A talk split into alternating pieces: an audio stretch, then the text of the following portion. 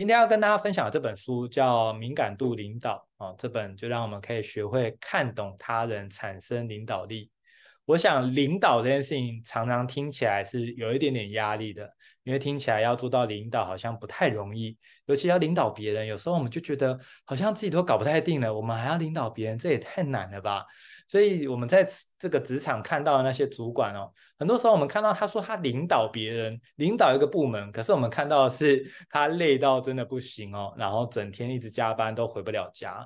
所以很多人其实看到领导这两个字，真的蛮害怕的，会觉得说，如果我要领导别人，就是像我职场的主管要一直加班，然后一直背很多的责任，然后都一直失眠哦，然后甚至跟很多的家人相处的时间越来越少。哇，那这样的领导我就不要了。所以其实领导对于很多人来讲会有这样的误解，以为领导得这么做。那这本书呢，我觉得特别棒的地方是，它其实在讲的叫做敏感度领导。什么叫敏感度领导呢？就是我们如果可以对人、对事件、啊，对很多的事情更加的高敏高敏的话，我们就有办法觉察到不同的事情可以怎么处理。呃，如果我们对一件事情的敏感度很低哦，当然有时候我们说对人的敏感度很低，我们很容易就很白目，你知道吗？很白目就是他明明就是呃已经状况不好了哦，然后你还敏感度很低，就硬要跟他扯别的事情，那他就觉得天哪，就是你真的太不体贴了，就是这样就很可惜哦。所以我想这个敏感度领导呢，我们就来看哦，书中有跟我们揭露什么样很棒的方式。首先第一个，我们来看。他在告诉我们的是叫做对自己的敏感度。有时候我们对自己其实也是不够有觉察的习惯哦，所以我们已经都不知道自己怎么了。当我们不知道自己怎么了的时候，其实我们很难关心到别人，因为我们连自己可能都很混乱。所以我们要学习怎么样对自己足够敏感，这件事情很重要。怎么做呢？首先第一个，你必须要知道自己是谁。如果你如果自带光芒哦，周围都被照亮。各位自带光芒这件事情，其实真的需要刻意的设定跟刻意练习。当你真的有这样的心念跟想法的时候，当然啦，各位你也要能够允许有些真的比较负面啊，或是在黑暗习惯的人当中，他会觉得你刺眼，这个是很正常的。但是当我们发现有这样的情况下，我们一样非常温暖的，希望可以持续的这个温暖每一个人哦。我觉得这个信念是不变的。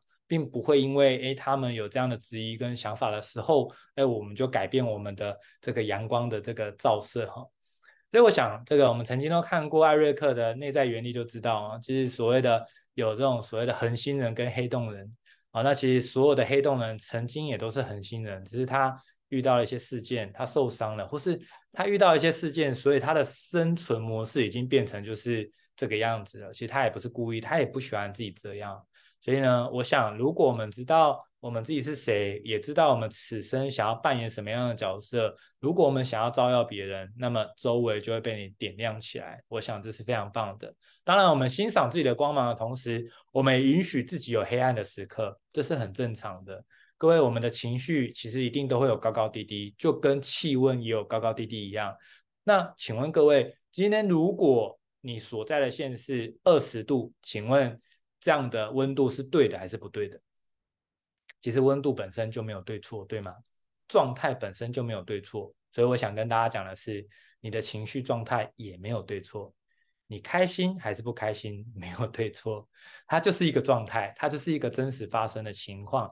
如果我们能够理解的话，我们就能接纳自己所有的状态。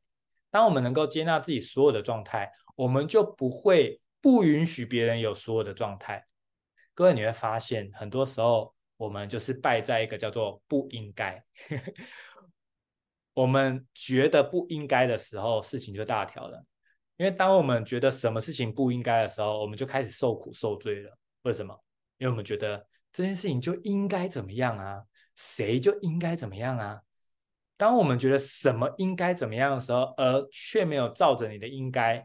那你就会受苦受罪，因为就觉得不可以这个样子，你就会想办法要控制这件事情，成为你的应该。但是各位，如果我们是这样的话，其实从现在开始，我们几乎是注定一辈子不自由了。为什么？因为我们永远没办法去控制事情照我们所愿嘛。但如果不照我们所愿，我们就生气，我们就难过，我们就委屈，那么就会发生一件事情，我们永远会被事情绑架。也就是说，这个事情如我们所愿，我们就开心；这个事情不如我们所愿，我们就难过。那我请问各位，有谁可以举手确定跟我说，这位明天所有发生的事情绝对全部都如我所意，绝对都不会有什么样不顺的事情？不可能的，没有人有办法保证你会接到什么电话，或者会发生什么事情，对吧？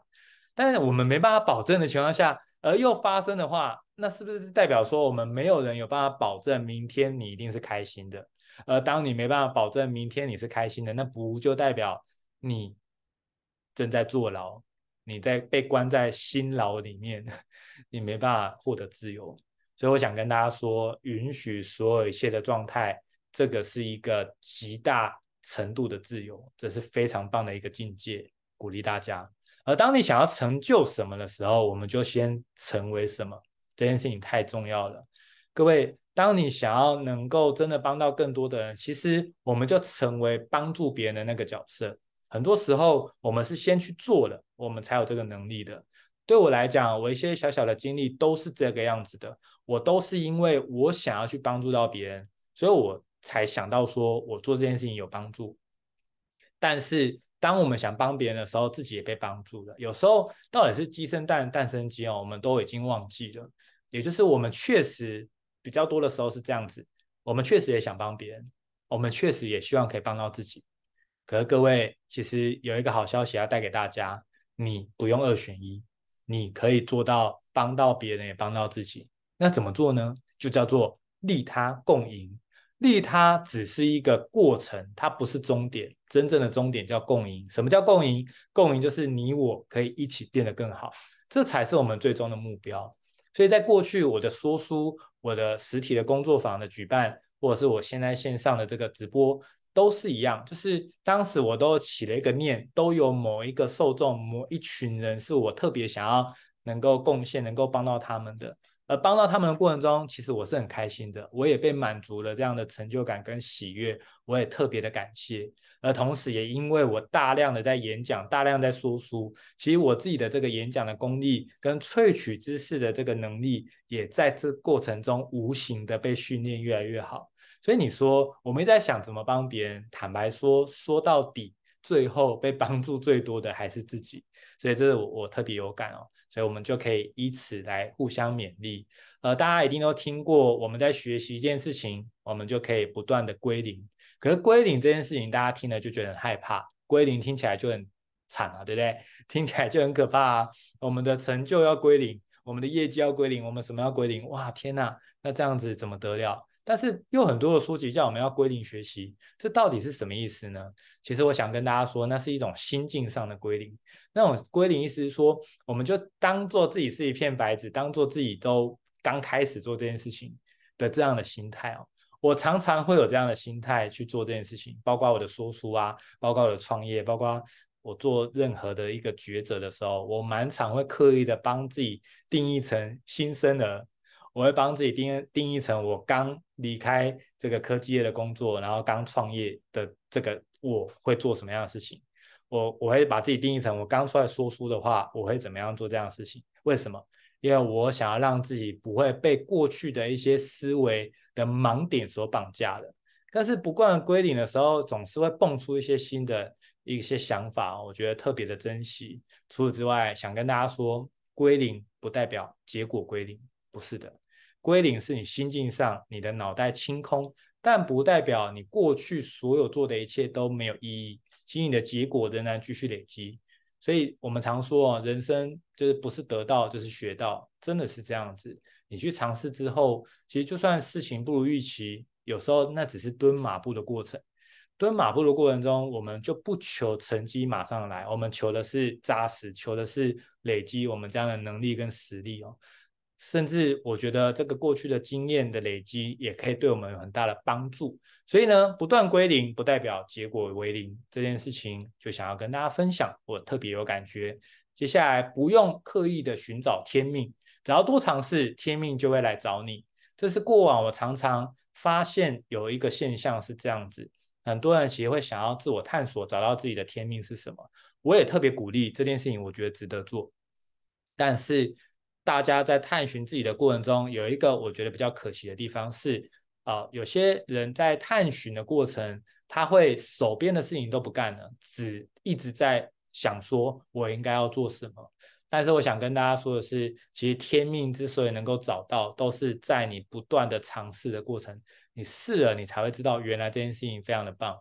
我并不是因为天生就知道我适合演说，认识我比较久的都知道，我曾经在幼儿园的时候，其实我是有社交障碍的，我是讲话会结巴的，我是没办法完整的跟大家沟通的。而如今我却可以演讲，这件事情大家一定觉得很意外。但确实的是我曾经的人生经历，但也因为过去这样的经历呢，带给我一个巨大的好处，就是我的共感的能力特别好，我特别的有同理心，因为我曾经有这样的状态，所以当我发现有些人在表达的时候有点紧张，不太知道怎么表达，我其实都很能够同理这件事情。所以各位，你就可以看到，就这样子的我来说，我怎么可能会想到我的天命、我的使命、我的天赋，居然是演讲。完全想不到的，但是也就是透过这段时间的过程，不管是说书啊等等的，我越做越喜欢这件事情，因为我觉得这件事情非常的有意义。如果能够成为别人心中的那颗太阳，能够照亮别人、温暖别人，能够帮助别人，能够获得一些知识的萃取、提升思维，能够让大家过得更幸福，能够过得更好。我觉得，如果我可以成为这样的角色，我非常的荣幸，我可以担任各位的这样的贵人，担任各位的这样的教练的角色哦，我觉得是非常的殊荣的。所以坦白说，你说刻意找天命吗？我会建议我们要。找天命没有错，但同时我们继续尝试，因为尝试的过程中，当真的天命来找你的时候，我跟你保证哦，你一定会知道，你一定会知道，那是一种心照不宣的感觉哦，真的特别特别的 推荐大家可以尝试看看哦。接下来我们就进到所谓对他人的敏感度了。就像我刚刚说的，如果我们对他人不够敏感，有时候我们真的还蛮白目的哈，就是不知道对方在想什么，也不知道对方需要什么，甚至我们不小心刺伤对方了，我们还没有觉察到，那是不是很可怕？所以，我们来看人的行为，其实是透过底层信念系统表层呈现的。讲白话就是我们在觉察别人的时候，我们先可以透过行为去判断他是否有安全感。各位，如果今天有一个人一直讲话的时候，一直摸着脖子，这样子说，哦，其实透过这个行为呢，我们就可以判断说，他其实有点没安全感，他有点紧张，好、哦，所以各位你看哦，透过这些小小维系的观察哦，你就可以知道他是特别紧张的。当他特别紧张的时候，我们是不是可以把语速放慢？啊，是不是可以就是对他微笑？甚至如果是我们不小心啊、这个物理距离太近哦，我们是不是可以稍微再退一点点啊、哦，让他有一个空间啊、哦，比较能够缓喘息哦。所以就是透过这些的觉察，我们透过他的行为，其实就可以看见他整个目前的状态是怎么样。当然，这需要刻意练习，我也得说啊。不过，其实我非常鼓励大家，如果可以的话，未来大家的学习当中，不管是阅读还是呃一些课程哦，你都可以多学一点这些。因为当我们懂人性哦，我们真的可以造福人群。各位懂人性，很多人会觉得好像特别的心机哦，尤其是学心理学，好像就是要怎么样看人。其实我不是这样认为的。我觉得懂人性的目的，反而是让我们有能力可以带给别人幸福，因为我们知道别人需要什么，我们就能够安住他的心，让他安稳下来。我们可以接住他，让他觉得特别的温暖。当如果我们可以做到这件事情的话，利他共赢就离我们的更近哦。所以这是我非常推崇的，从行为去看。接下来第二个叫做可以理解情绪，就可以掌控人生。所以。我们从行为当中就可以看出他的情绪，他是焦虑了吗？他是开心吗？还是他有点担心？如果我们能够理解他的情绪的话，事实上我们就可以针对这个情绪去想，我可以为他多做点什么。比如说，他为什么会这么担心？是不是有可能我刚刚讲的过程中可能太快了，或者是是不是因为我们还不够熟悉，所以他并不太认识我，所以他有点担心呢？有可能诸如此类。我们就能够透过他的情绪去判断、去想，那我可以怎么样再把下一件事情做好？同时，如果我们可以学会看见他人的观点，看见他的观点，其实观点本身它没有对错，它就是个人观点嘛。但当我们看见的时候，不代表我们要同意。也就是说，或许有些人观点其实我们并不是那么的认同，但我们得尊重，因为观点这件事情本来就是有各自的想法，而有时候我们的争吵跟冲突就是来自于我们认为观点大家都要一致，所以当我们觉得要一致的时候，彼此就辛苦了。就像刚刚讲的，应该。当我们觉得应该怎么样的时候，彼此都受苦啊，这特别的辛苦啊。所以各位，当我们看见别人的观点的时候，如果跟自己不一样的话，我们不一定要同意，但我们一定要尊重，甚至我们可以倾听看看，诶，他是基于什么样的理由，他会这样子想。或许听完之后，我们就能够更同理不同这个立场跟不同观点的人他们在想什么。我想这个是一个很棒的练习。而最后叫做学会对需求的洞察。我们要学会知道别人需要什么，这个是要刻意判断的。但是，当我们知道别人需要什么，也不代表我们要一厢情愿的去满足别人的需要。哦，这是两码子事哦。当我们发现对方的需要的时候，我们还是要看自己的能力跟自己的意愿是否能够去帮助到别人完成这件事情。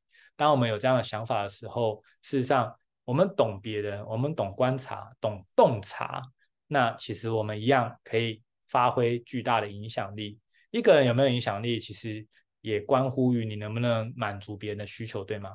所以呢，对人的这个敏锐度是这个样子的。接下来就进到对事情的敏锐度。各位，请问大家，你是习惯看着问题，还是习惯看向目标？这么问大家，不知道大家的答案是什么？大家也可以打字回应我看看啊！我也好奇大家的习惯是怎么样。你比较习惯看问题，还是比较习惯看目标呢？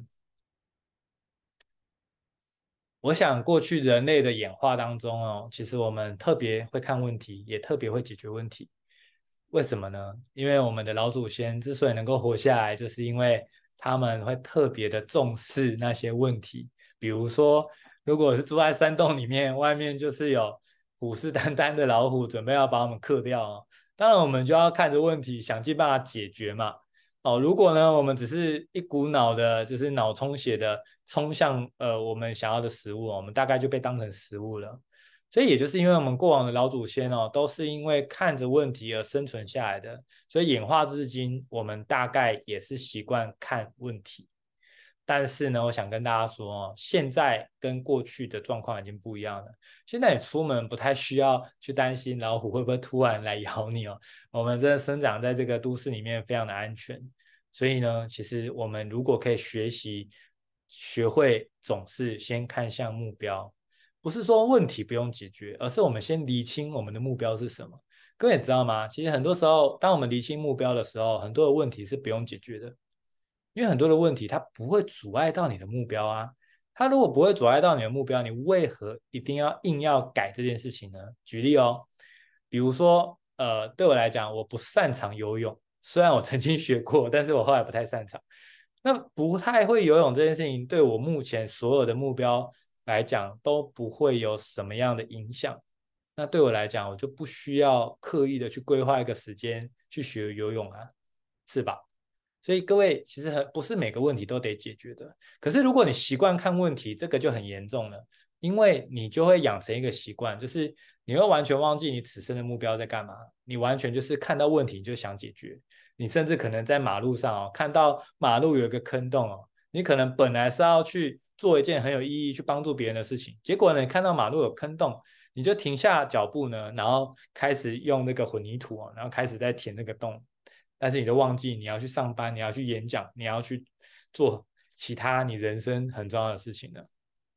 所以讲到这边，你可能会觉得，哎，很热心，难道不对吗？其实没有不对，但是你可以更有智慧的去帮忙。比如说，你可以打电话给相关的部门，让他们去处理，而你去继续做你该处理的事情。所以各位。我们常常忘记目标，导致我们就很喜欢解决那些很无聊的小问题。那这个其实是非常非常危险的一个行为，因为你会发觉你一直在瞎忙的过程中，忙到最后，你的人生没办法取得你想要的阶段性的目标，那很可惜。所以鼓励大家，我们要看着问题，还是要看着目标呢？一定是要选择先看着目标，再来去决定这个。问题需不需要被解决？所以目标本身它就是一个工具，它不是终点。目标是帮助我们有动能，目标也是帮助我们能够推进定义清楚的方向。所以目标本身不是在探究达标与不达标，其实目标本身它就是个工具，帮助你能够定锚清楚的方向去前进。所以很多人其实尤其华人不太敢设定目标，因为觉得设定目标如果没达成很丢脸。事实上，我想跟大家说，过去我的目标来讲哦，我没有一年是全部的目标都达成的。我就跟大家揭露这个实在话哦。那我揭露的目的是想跟大家说，没有达成目标，没有什么好丢脸的。我们只要去调整，其实就 OK 了。所以你看哦，我已经这么大的岁数了，没有一年就是全部达标的。可是你要怎么看待这件事情？对我来说，我看待这个没达成目标这件事情，其实我是兴奋的，因为代表着。我设定的目标其实是我想要把这个呃事情做得更大，做得更好，所以我可能设定的目标不是我现有的能力所及的，但是也代表我透过设定目标，不断的在扩张我的能力，不断扩张我的资源哦。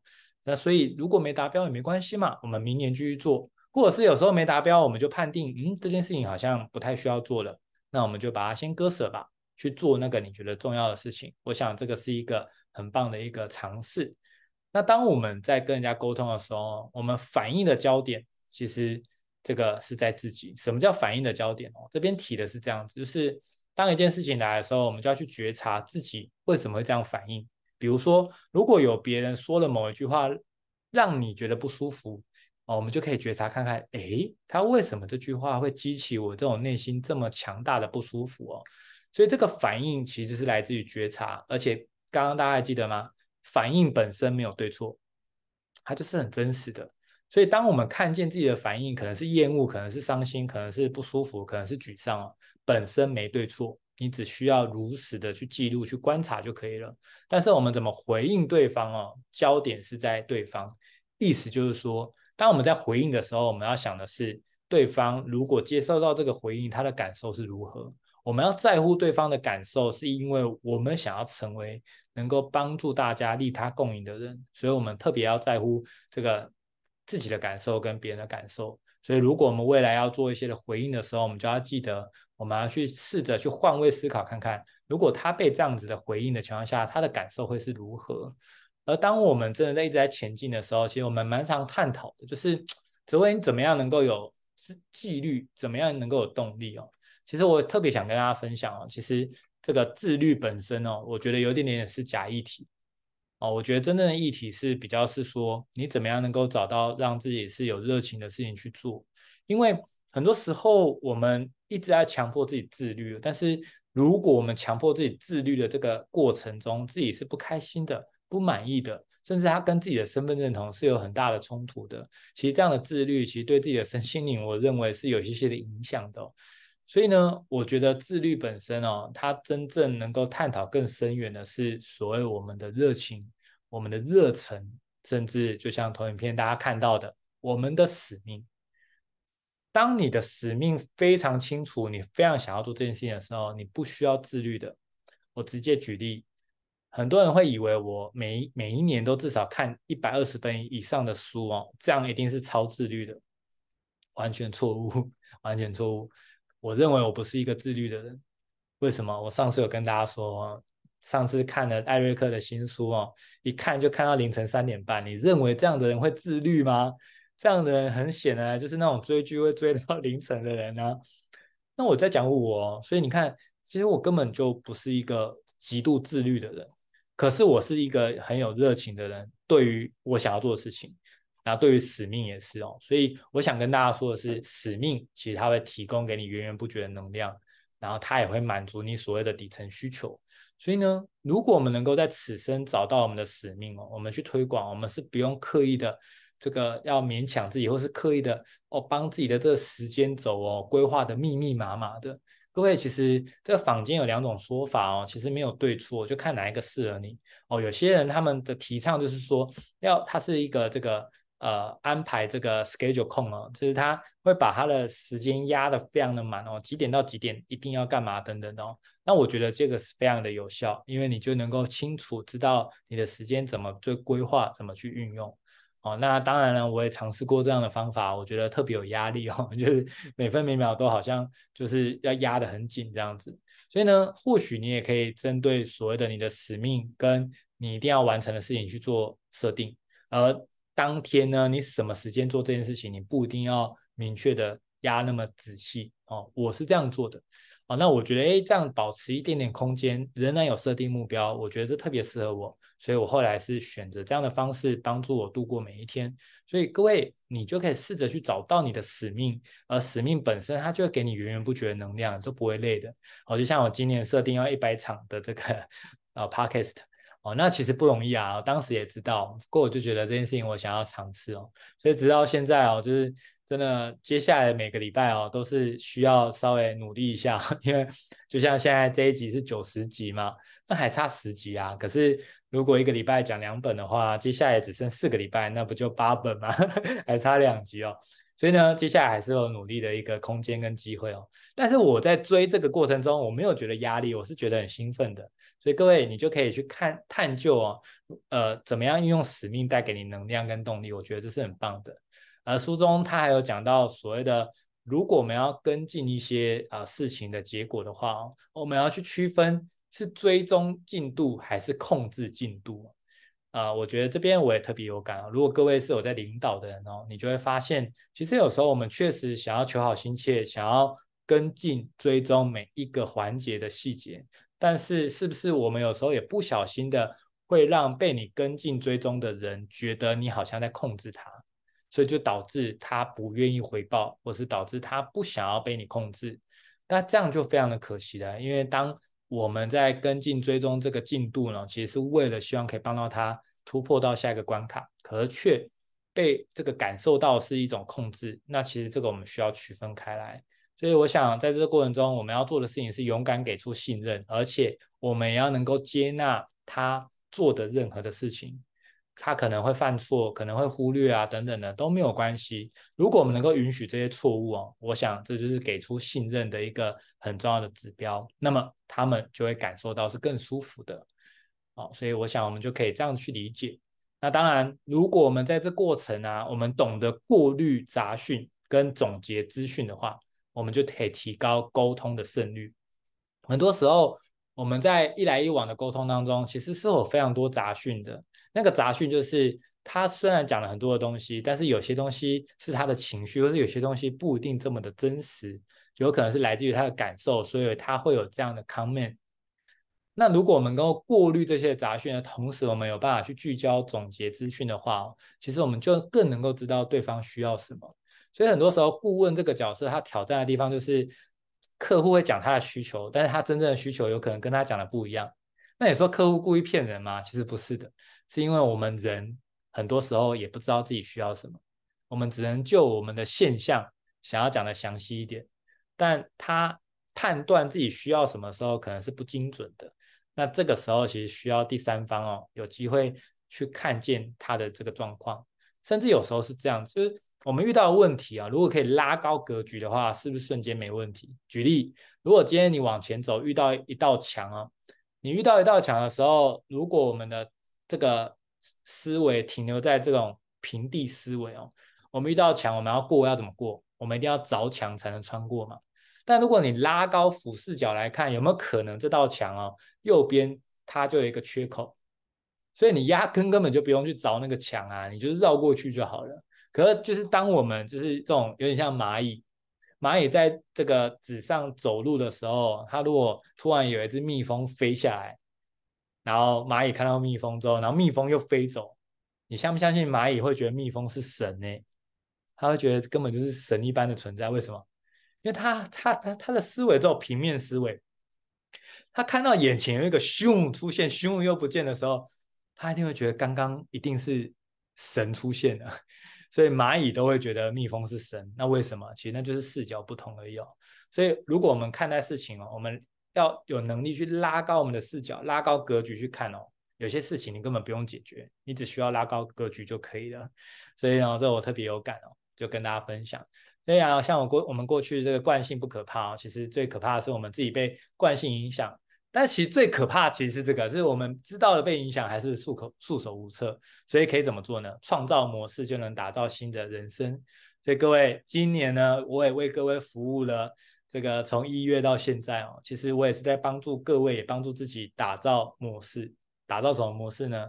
每周三就是有说书的这个活动哦，就是线上呢也是免费的。那大家可能刚开始不习惯，可是听着听着，可能每周三就会哎有习惯，刻意空下时间来让自己沉淀，让自己学习，甚至让自己浸泡在这个高能量的环境，让自己充充电，让自己帮心灵洗洗澡。我想都是有这样的一个过程哦。所以我帮各位创造的模式，也帮助自己。哦，我们每周三都有这样的一个交流，是不是？其实我们就是彼此一直在打造新的人生。所以我想，至少每周三我都有机会为各位服务，每周三都能够帮到大家。我想这件事情我特别的期待，我也特别的兴奋。所以真的也很感谢线上跟这个直播的朋友啊，你们有这个时间，然后空下来一起聆听，听到现在，我特别的感谢你们。所以呢，其实所有做的一切，我们都希望愿世界因有我们而变得更好。其实线上的各位以及我，我们都一样，我们一定有自己特别擅长的事情，我们拿出来都可以帮到别人。当我们起心动念想的是彼此可能要一起更好，利他共赢这件事情，它不是口号，它是实质上的行动。所以我想，我们都可以一起做到这件事情。而在今年呢，我们有办了很多的工作坊，其中接下来叫做个人品牌工作坊。啊，那这工作坊呢，在台北、新竹、台中、台南都有这样的工作坊。如果你有兴趣的话，可以扫上面的这个 QR code，啊，那都可以报名。我们非常期待在实体可以跟大家相见。所以呢，以上就是今天带给大家这本叫做《敏感度领导》，相信大家都非常喜欢今天的内容。那我们就下礼拜同一个时间再与大家相见。大家晚安，大家拜拜。大家晚。